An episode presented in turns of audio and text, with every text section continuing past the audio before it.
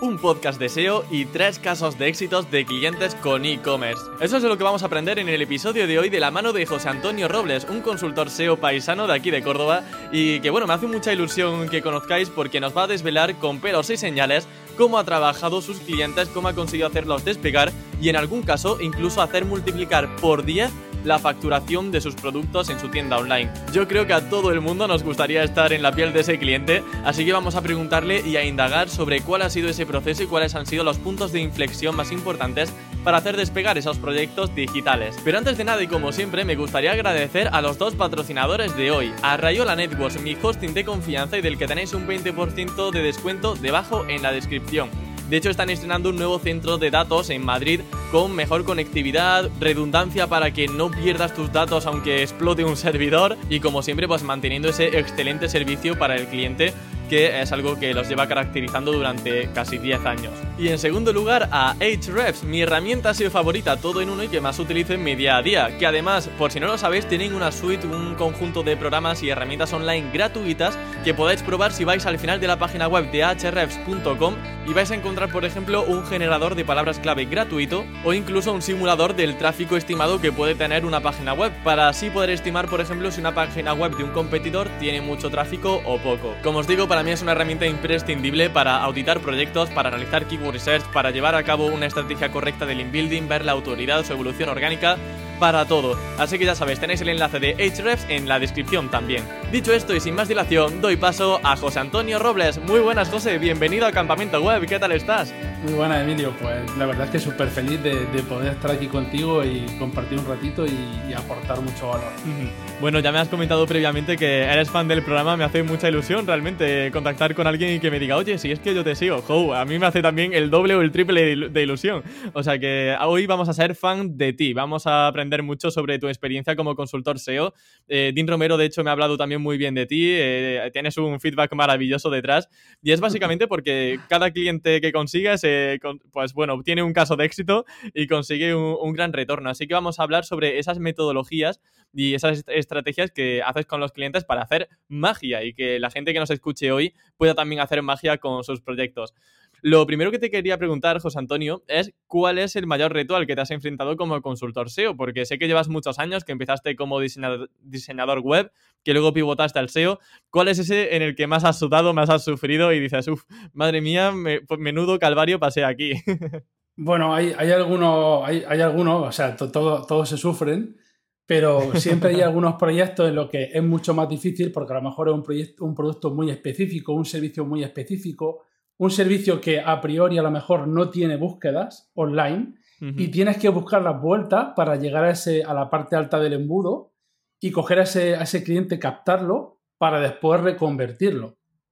Entonces, sobre todo en ese tipo de proyectos que no lo tenemos tan fácil y que, bueno, las herramientas nos ayudan, pero que necesitamos más nuestro olfato SEO, nuestra experiencia para poder llegar a conseguir resultados. Pues vamos a hablar sobre esos clientes. Vamos a ir, vamos a hablar concretamente de tres, tres casos de éxito que me comentabas previamente a la entrevista, que mm, por encauzar y por poner el numerito de tres creo que queda bonito en el título y así tenemos una especie de estructura en la entrevista.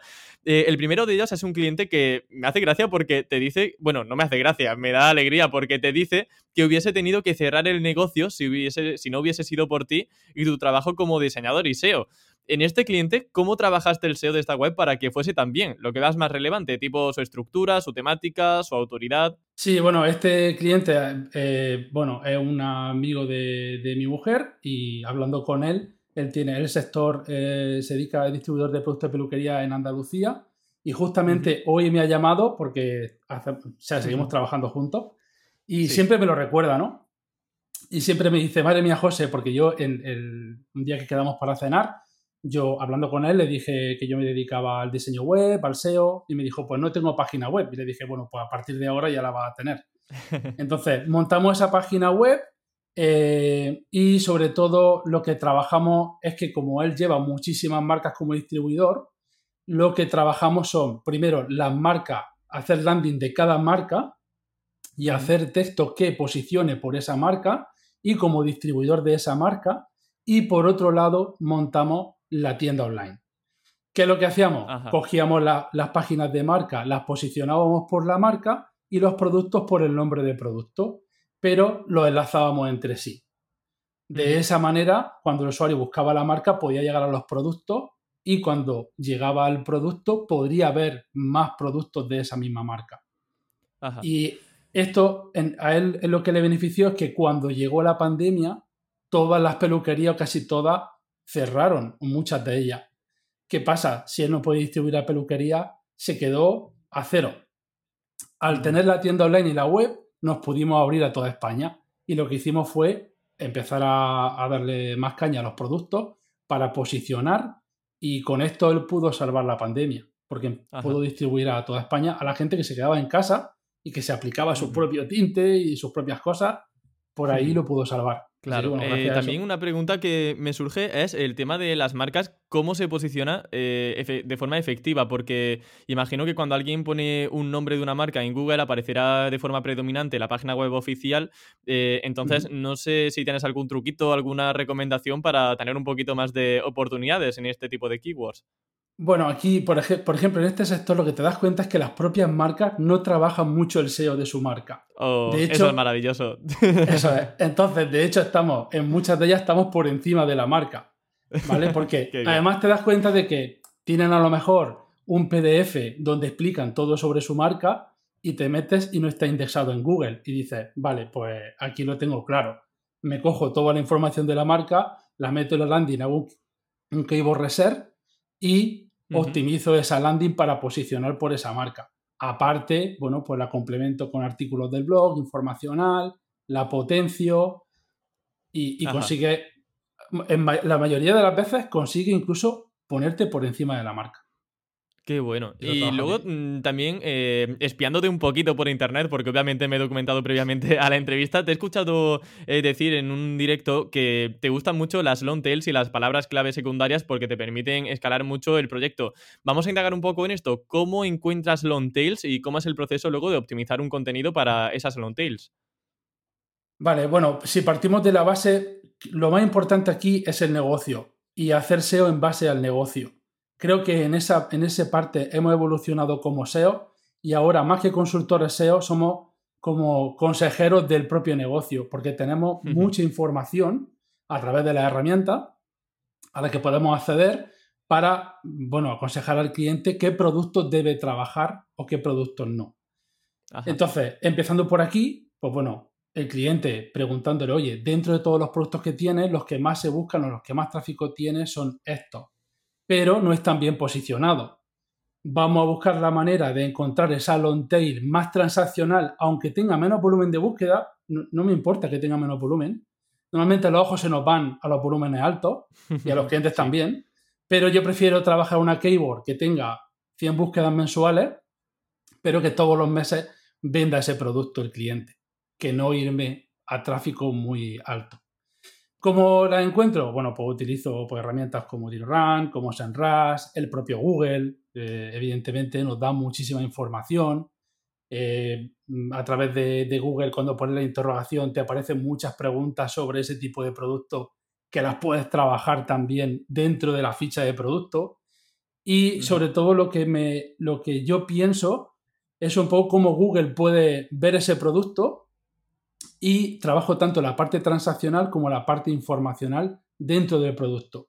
Es decir, yo quiero que a Google eh, me vea como no solamente te lo vendo, sino que te digo qué hace el producto, cómo funciona, cómo se aplica y te doy toda la información dentro de la ficha. De eso, con eso intentamos ponernos arriba del todo. Entonces, imagino que las long tails son sobre todo nombres de modelos de cierto producto o también tenéis otro tipo de long tails. Correcto. Normalmente la marca más el modelo y luego dentro de ese modelo puede haber distintos tipos de modelos, ¿vale? En el caso, por ejemplo, de las máquinas de cortar el pelo, pues hay un montón de, tipos de, de, máquinas. Iba a comentar simplemente que me llama la atención porque muchas veces eh, las variaciones o las variantes, algunos parámetros, se suelen desindexar, suelen ocultarse y en tu caso, bueno, me gusta que los apoyas en cierto sentido y te gusta que se indexen, que tengan una URL única, porque eso, te quitan competencia y te permiten posicionar. Muchas veces decimos, no, es que zapatos rojos de la talla 42 no se busca. En tu caso has visto que algo así podría buscarse, ¿no? Y tener tráfico. Sí, si se busca, trabajo una URL concreta para ese producto. Si se busca. Si no, pues se crea una variación de producto. Pero si se busca el color negro, le creo una URL al color negro y potencio el color negro. Muy bien, eh, me gusta mucho esa filosofía. Además, para proyectos que empiezan, negocios digitales que empiezan, todo esto de abarcar la long tail es fundamental. Así que creo que es un consejo bastante bueno y para cualquier eh, empresa, para cualquier negocio digital. De hecho, para webs grandes también viene muy bien para hacer interlinking. Eh, pues bueno, a lo mejor desde un artículo de un blog enlazar hacia ese producto en concreto, desde, desde ese producto en concreto enlazar a otro que sea que tenga un mayor volumen de búsqueda y bueno, pues que Google también vaya viéndote como un referente porque tienes un montón de productos, un montón de variedad y, eso también a nivel competitivo te puede dar una ventaja. En el segundo cliente también has hecho desbordar a llamadas a un centro estético de Granada que te decían incluso que los desposicionaras porque no daban abasto, ¿no? sí, bueno, ahí, ahí lo que tengo una gran satisfacción porque este proyecto empezó como un centro de estética y ahora pasa a ser una clínica de estética. Entonces, ha ampliado local, contratado más gente y a mí la clienta me dice que todo eso, gran parte de eso, es gracias a la visibilidad que se le ha dado en Internet y porque no para de recibir llamadas. Entonces, sí que, sí que me dijo alguna vez, dice, por esta palabra, por favor, que es que no damos abasto. Digo, pues contrata más gente, agranda el local, digo, pero, pero no podemos perder esta oportunidad. De, claro, claro. Qué guay. Eh, a nivel de SEO local, ¿se ha trabajado más la web o la ficha de Google My Business, por ejemplo? Me, me surge así un poco la curiosidad ambas cosas.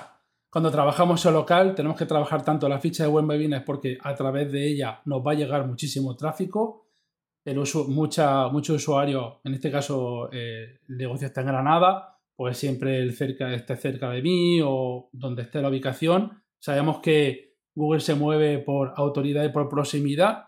Entonces, bueno, trabajamos la autoridad desde la web para poder después traspasar y hacernos notar en Internet eh, a, nivel de branding, pero a nivel de la ficha de Web My Business, compartiendo todo lo que hace la clínica tiene que estar incluido, em, servicio, toda la información que se pueda dar hay que meterle a la ficha y hay que trabajarla. Vale, genial, muy bien. Eh, vamos a hablar también un poquito sobre cuáles son los puntos de inflexión que, hicieron que ese negocio digital, de, bueno, ese negocio de Granada tuviese tantísimo éxito.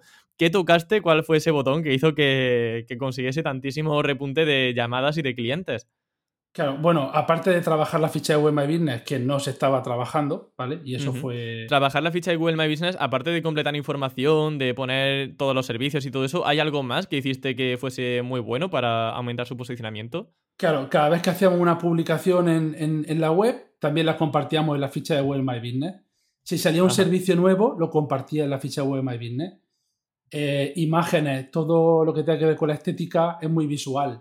Entonces al usuario le gusta ver el antes y el después y le llama, le llama mucho la atención y la curiosidad. Entonces jugamos con eso para también coger mucha autoridad ahí. Ajá, muy bueno. Eh, dentro de la página web, ¿qué hicisteis? O sea, ¿hubo algún cambio de estructura, tipo de una plantilla nueva? No sé, ¿qué, pasó ahí para que de repente todo fuera tan bien?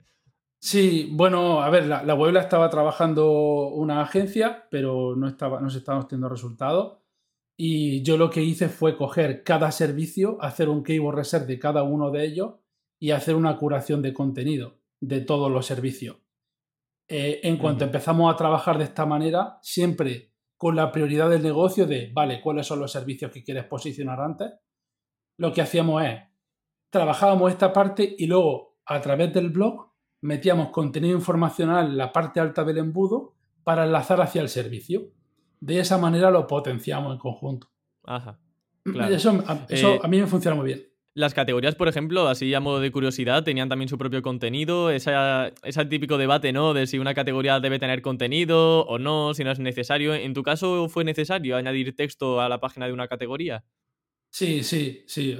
Tienes que si, la, si esa categoría tiene búsqueda, la keyword que, por ejemplo, en este caso puede ser tratamientos faciales, ¿no?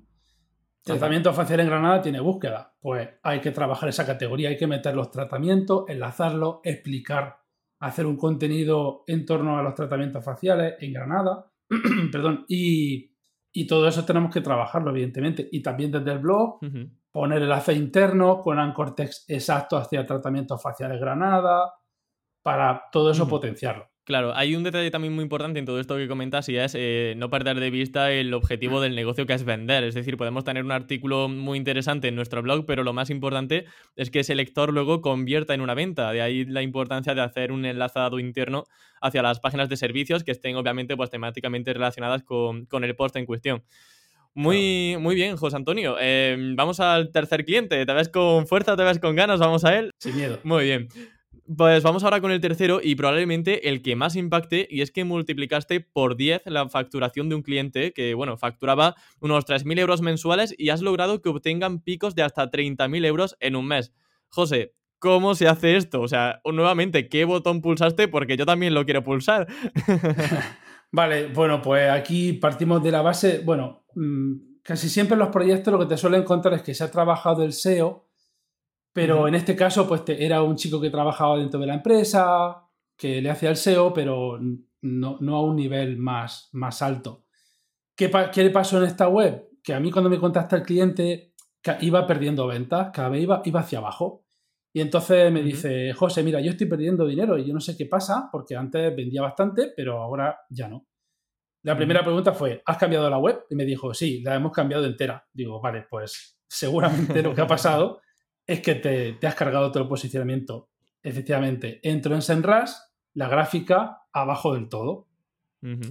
Ya aprovechamos eh, que íbamos a trabajar la web. Bueno, tenía categorías con 70 paginaciones. Eso ni el cliente lo va a ver. El presupuesto de rastreo, bueno, súper desoptimizado.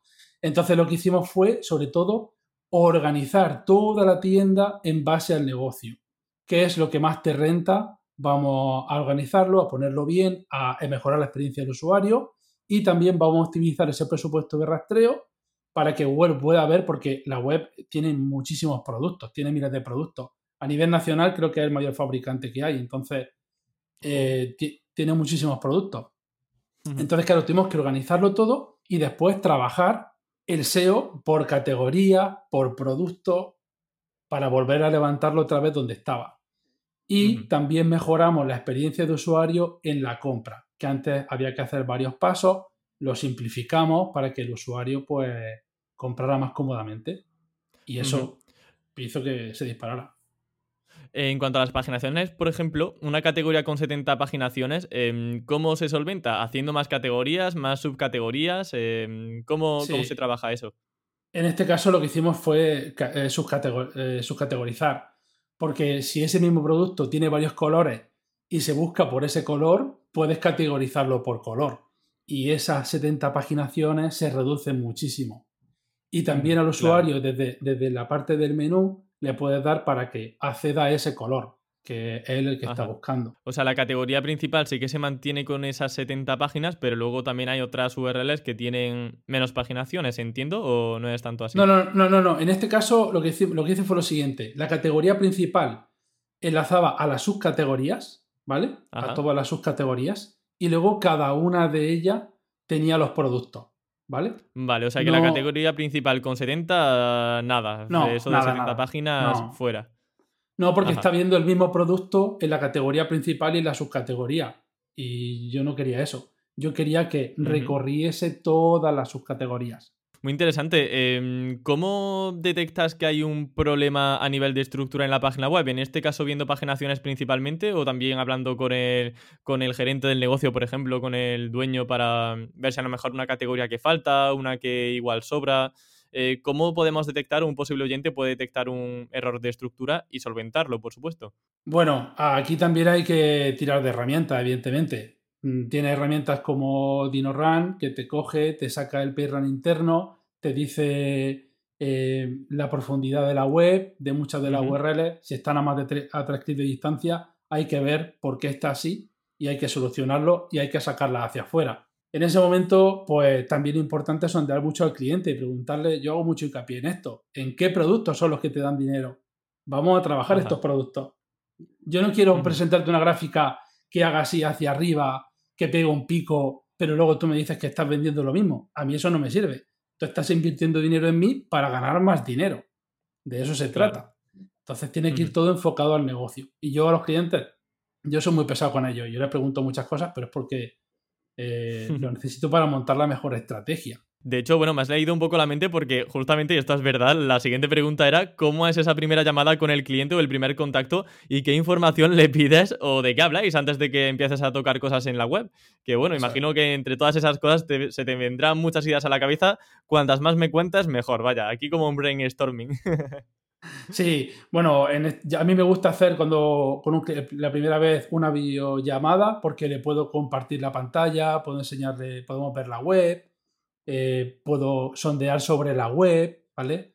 Y, y, sobre todo eh, pedirle mucha, mucha información sobre el negocio. Yo tengo que convertirme casi en su negocio, como si fuera mío, lo necesito, para poder comprenderlo al máximo y poder montar una buena estrategia SEO, ¿vale? De lo que se va a trabajar pues, de cara a seis meses o de cara a un año. Eso es primordial. Y también, pues me gusta enseñarles cómo está la web, qué errores puede tener. Les doy bastante información. Esa consultoría yo la hago gratuita. Eh, ayer, por ejemplo, me llamó un chico y me dijo, eres el que más información me ha dado, porque los otros me querían incluso cobrar por, por esta. Y digo, mira, a mí que luego me contrate o no, pero bueno, que sepas que la información que te voy a dar, pues bueno, eh, que te pueda servir por lo menos.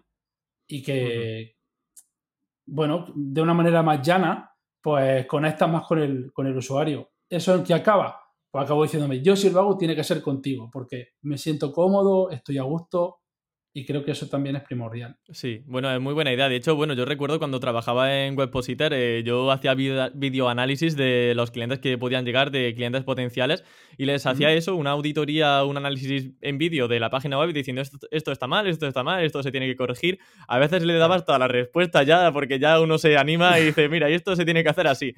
¿Qué pasa? Que normalmente muchos clientes pues lo que quieren es alguien que le dedique tiempo, porque tú puedes saber la solución a un problema, pero no sabes cómo aplicarlo de verdad de una forma oportuna, no tienes el tiempo necesario para llevar la optimización constante de una página web entera.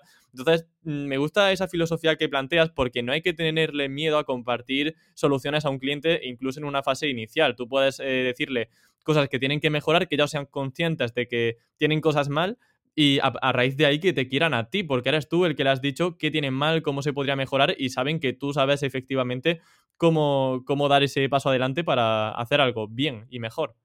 Eso, yo creo que así les transmiten mucha autoridad y que saben que controla de lo que le estás hablando.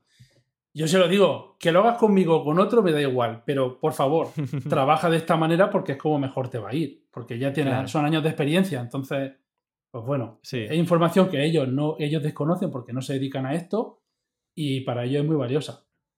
Sí, y luego a nivel de preguntas, tipo lo que comentabas de cuál es el producto que, o los productos que más rentabilidad te dan, em, ¿qué otro tipo de preguntas te, eh, les cuestionas para poder hacer un buen trabajo SEO? Pues sobre todo tenemos que saber ingresos. O sea, aquí no, no podemos, tenemos que quitarnos ese tabú del dinero. O sea, tenemos que saber cuánto estás ganando ahora y sobre todo cuál es tu objetivo, cuánto quieres ganar, por por qué quieres hacer SEO. Porque es que yo este, este, año he facturado 50.000 euros y quiero facturar 100.000. Vale, bueno, pues vamos a ver de qué manera lo podemos conseguir. Pero tiene, el cliente tiene que tener claro ese objetivo también para que nos lo podamos marcar. O quiero, o tengo clientes que solamente quieren branding. Oye, queremos aparecer en los resultados de búsqueda. Eso es lo que más nos interesa. Bueno, pues trabajamos para aparecer por todas las que web posible. ¿Y presentas informes a los clientes? ¿Elaboras algún tipo de informe mensual, semanal? Eh, sí, yo hago videoinformes. ¿Y cómo los hagas? Ajá. Sí, ah, videoinformes, otra, qué chulo. Sí, yo, yo hago videoinformes porque me di cuenta de que muchas veces los informes no los leen. Tenemos que tener en cuenta de que tenemos que tener en cuenta que el cliente se dedica a su negocio y que él, tú le presentas un informe de Senras y lo mira y para él seguramente es auténtico chino.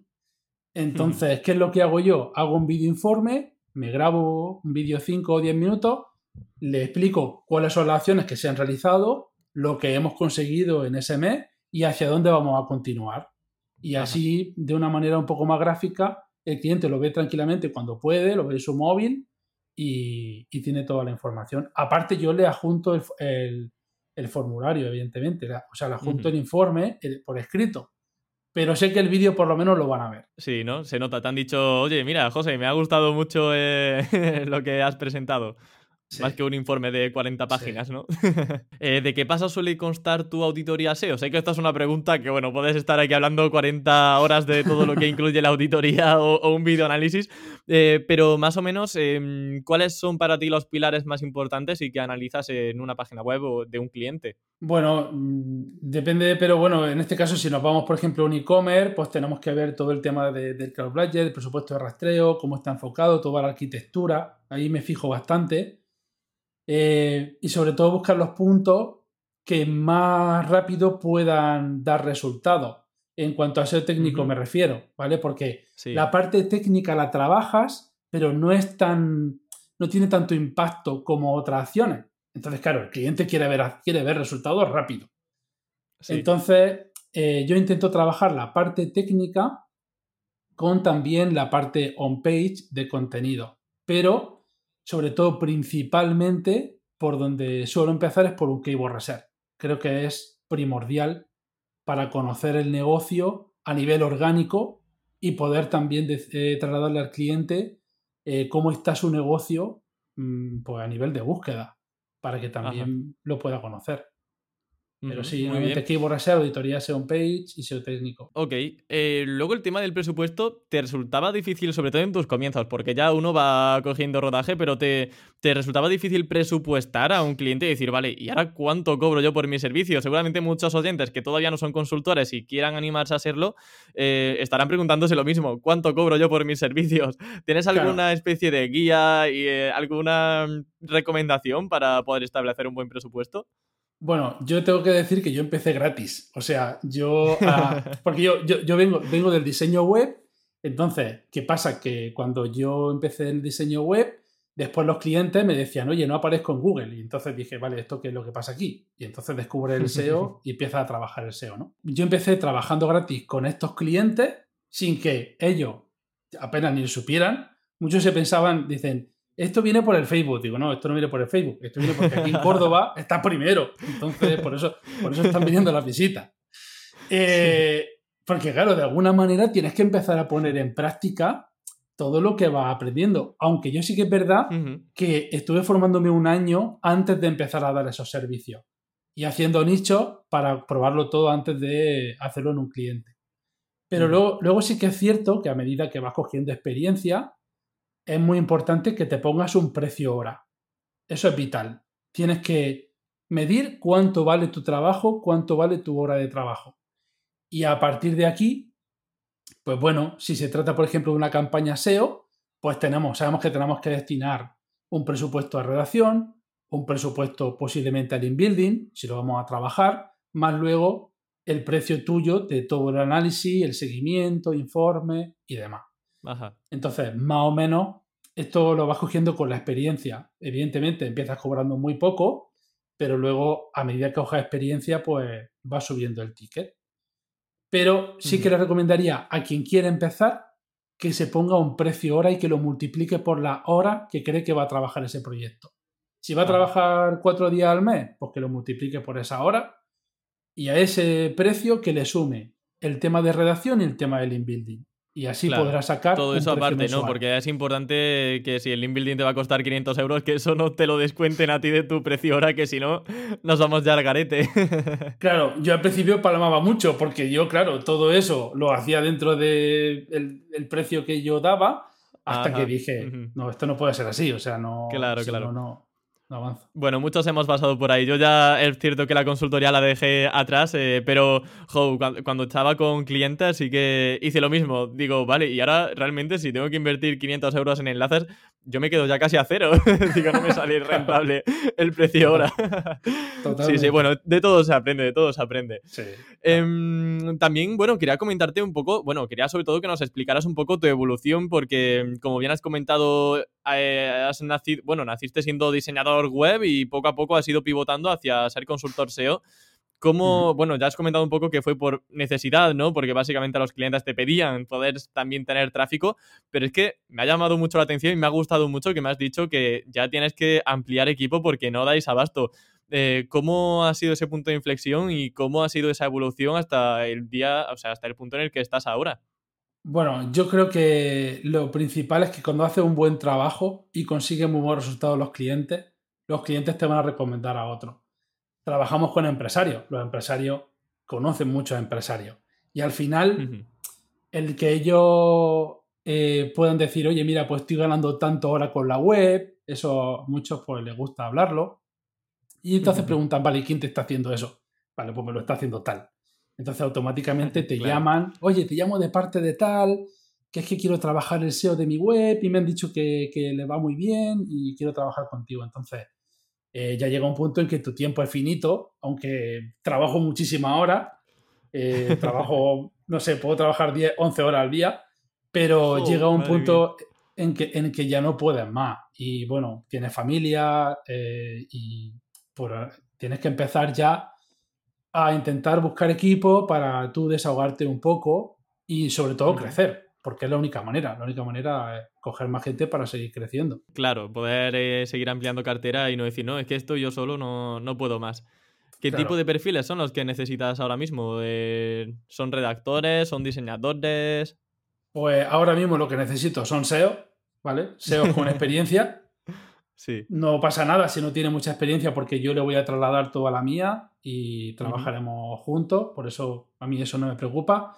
Y sobre todo lo más importante, que tenga muchísimas ganas y que le apasione esto, porque esto te tiene que apasionar para aguantar. Porque yo conozco gente que, que flaquea, que lo ves que flaquea.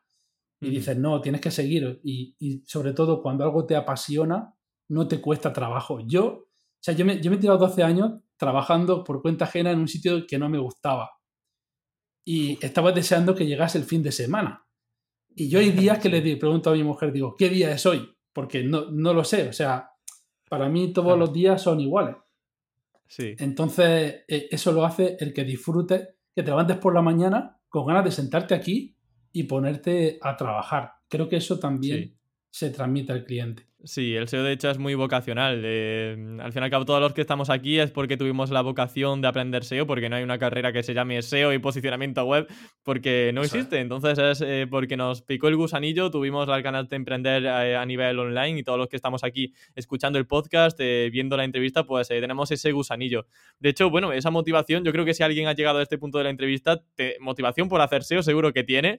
Entonces, si quieres que se pongan en contacto contigo, José, para, por ejemplo, que les puedas contratar. Aquí podemos abrir un poquito un melón y bueno, aquí campamento web abriendo puertas al trabajo.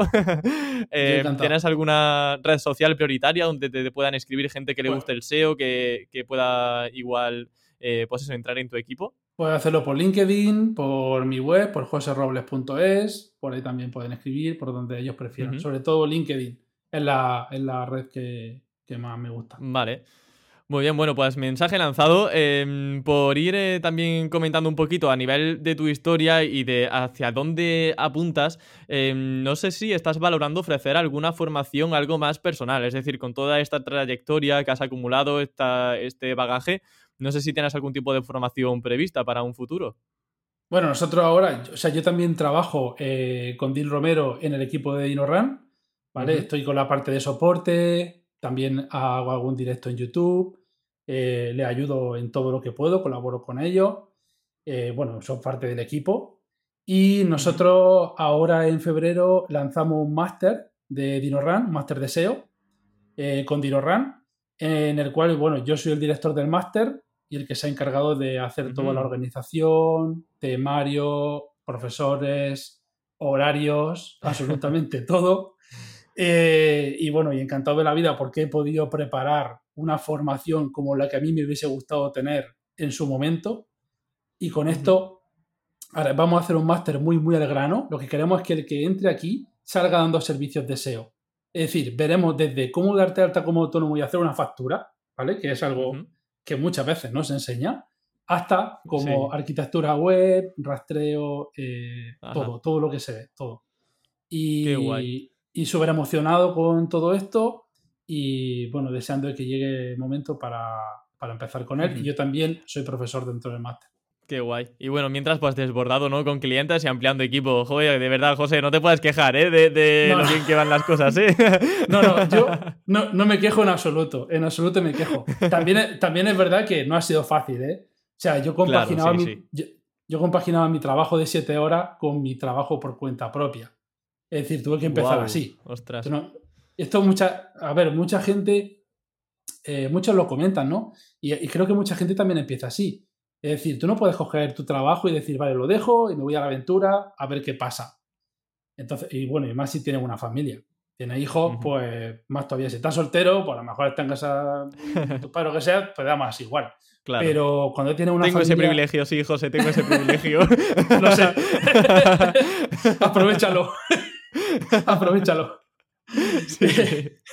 Entonces, eh, cuando ya tienes familia, tienes hijos y demás, eh, no queda otra. Yo lo que hice fue compaginando, metiéndome en tema del diseño web, eh, compaginando con mi trabajo por cuenta ajena y cuando ya empecé a ganar más que en mi trabajo por cuenta ajena, empecé a reducir mi jornada en mi otro trabajo.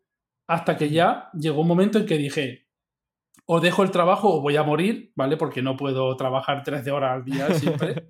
y más Sí. y más en un trabajo que no te gusta, eso te cansa el doble.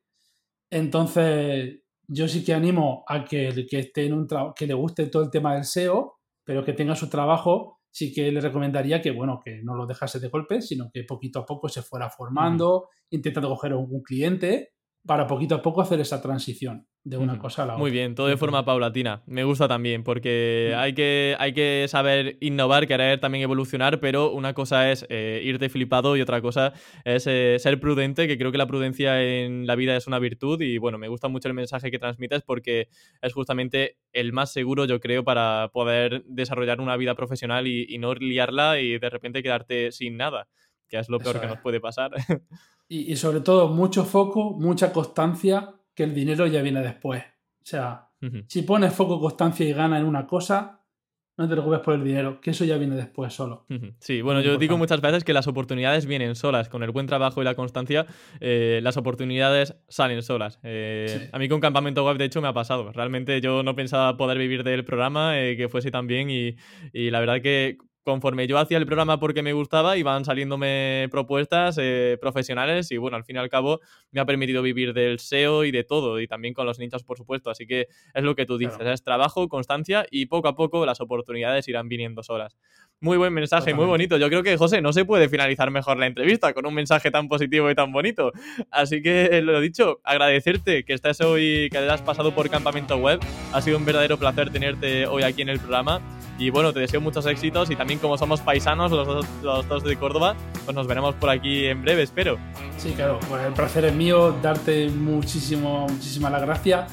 Que por favor, que sigas haciendo lo que haces, que te necesitamos dentro del sector, porque tus resúmenes me vienen genial, porque no tengo tanto tiempo.